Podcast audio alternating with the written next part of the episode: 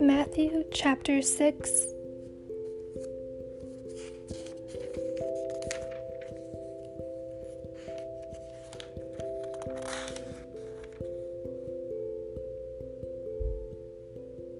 and chapter 7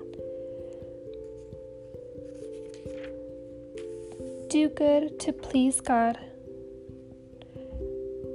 Verse 1 Take heed that you do not do your charitable deeds before men to be seen by them, otherwise, you have no reward from your Father in heaven.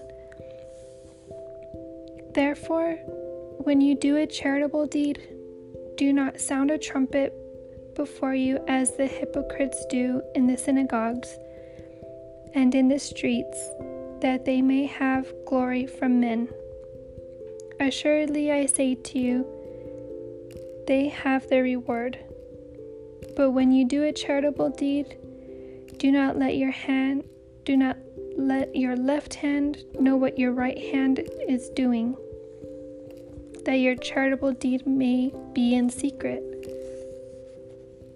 And your Father who sees in secret will himself reward you openly.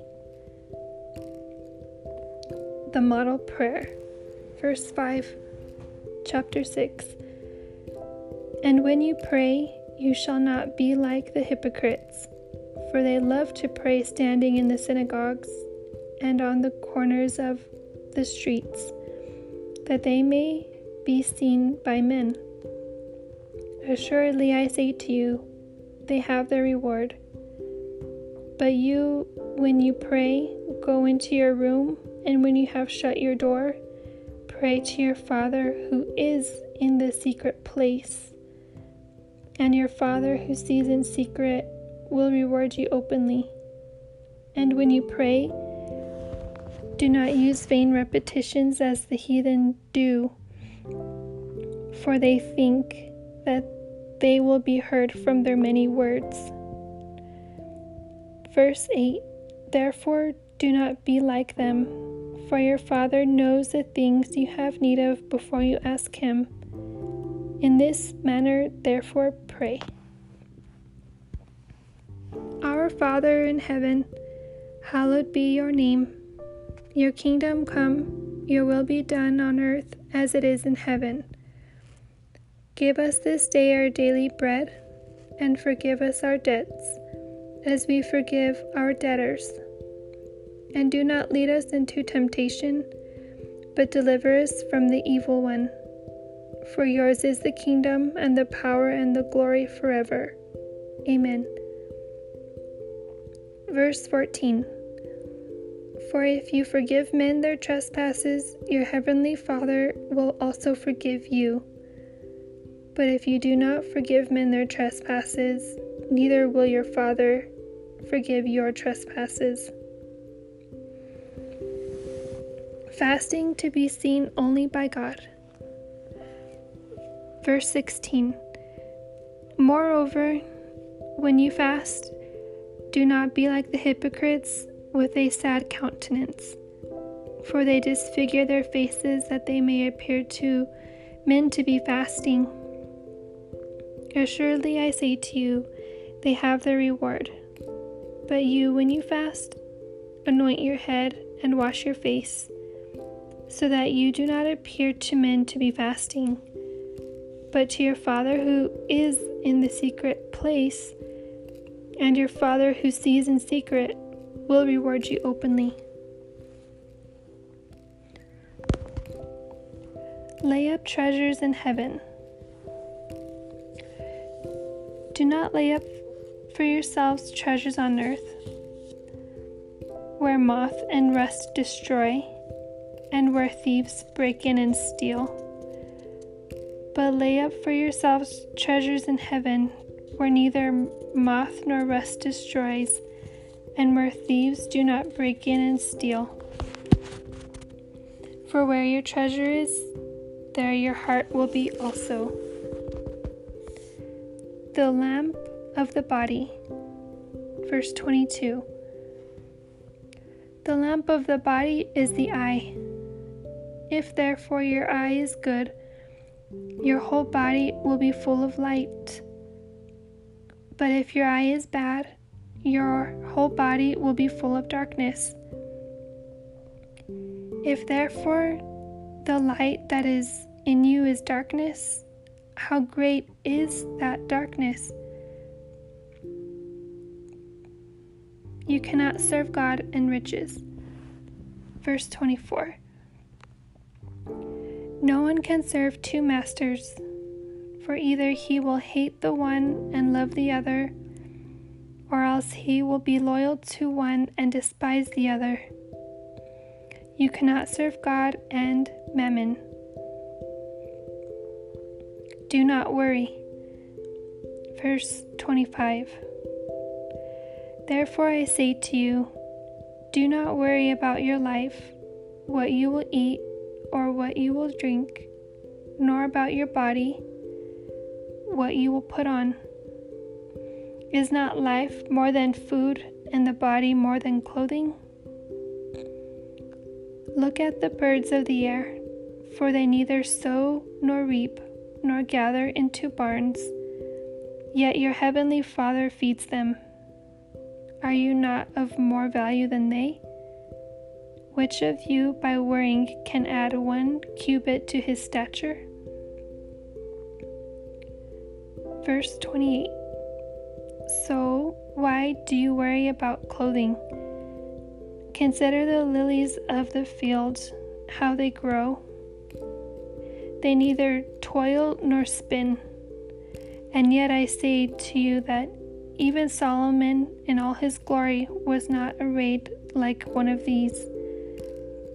Now, if God so clothes the grass of the field, which today is, and tomorrow is thrown into the oven, will he not much more clothe you, or you of little faith? Verse 31 Therefore, do not worry, saying, what shall we eat? Or what shall we drink? Or what shall we wear? For after all these things the Gentiles seek. For your heavenly Father knows that you need all these things. But seek first the kingdom of God and his righteousness, and all these things shall be added to you. Therefore, do not worry about tomorrow, for tomorrow will worry about its own things. Sufficient for the day is its own trouble. Do not judge. Chapter 7, verse 1. Judge not, that you be not judged. For with what judgment you judge, you will be judged. And with the measure you use, it will be measured back to you. And why do you look at the speck in your brother's eye, but do not consider the plank in your own eye? Or how can you say to your brother, Let me remove the speck from your eye, and look, a plank is in your own eye? Hypocrite, first remove the plank from your own eye, and then you will see clearly to remove the speck from your brother's eye. Do not give what is holy to the dogs, nor cast your pearls before swine, lest they trample them under their feet and turn and tear you in pieces. Keep asking, seeking, knocking. Verse 7 Ask, and it will be given to you. Seek, and you will find. Knock, and it will be opened to you. For everyone who asks receives, and he who seeks finds, and to him who knocks it will be opened. Or what man is there among you who, if his son asks for bread, will give him a stone? Or if he asks for a fish, will he give him a serpent? If you then, being evil, know how to give good gifts to your children, how much more will your Father who is in heaven give good things to those who ask him? Therefore, whatever you want men to do to you, do also to them. For this is the law and the prophets. The narrow way.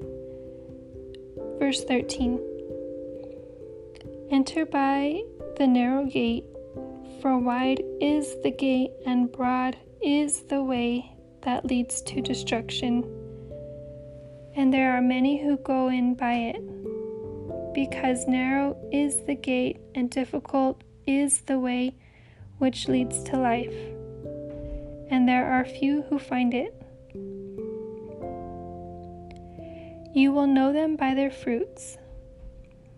Verse 15 Beware of false prophets who come to you in sheep's clothing, but inwardly they are ravenous wolves.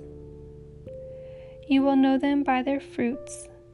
Do men gather grapes from thorn bushes or figs from thistles?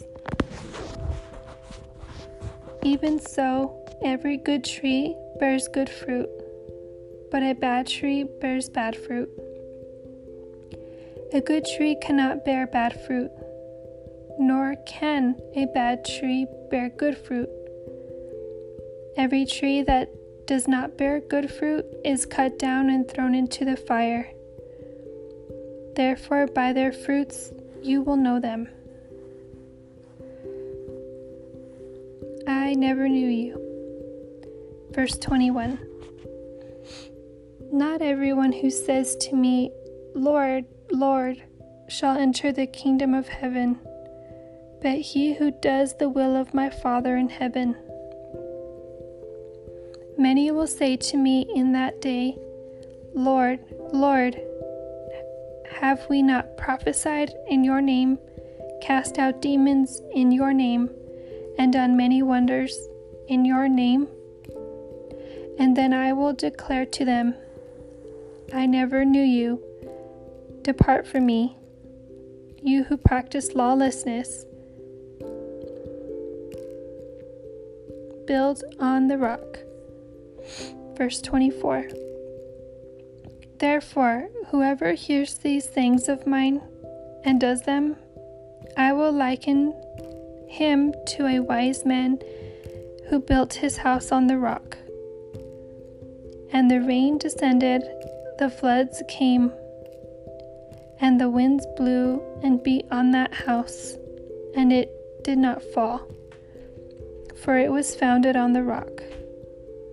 But everyone who hears these sayings of mine and does not do them will be like a foolish man who built his house on the sand.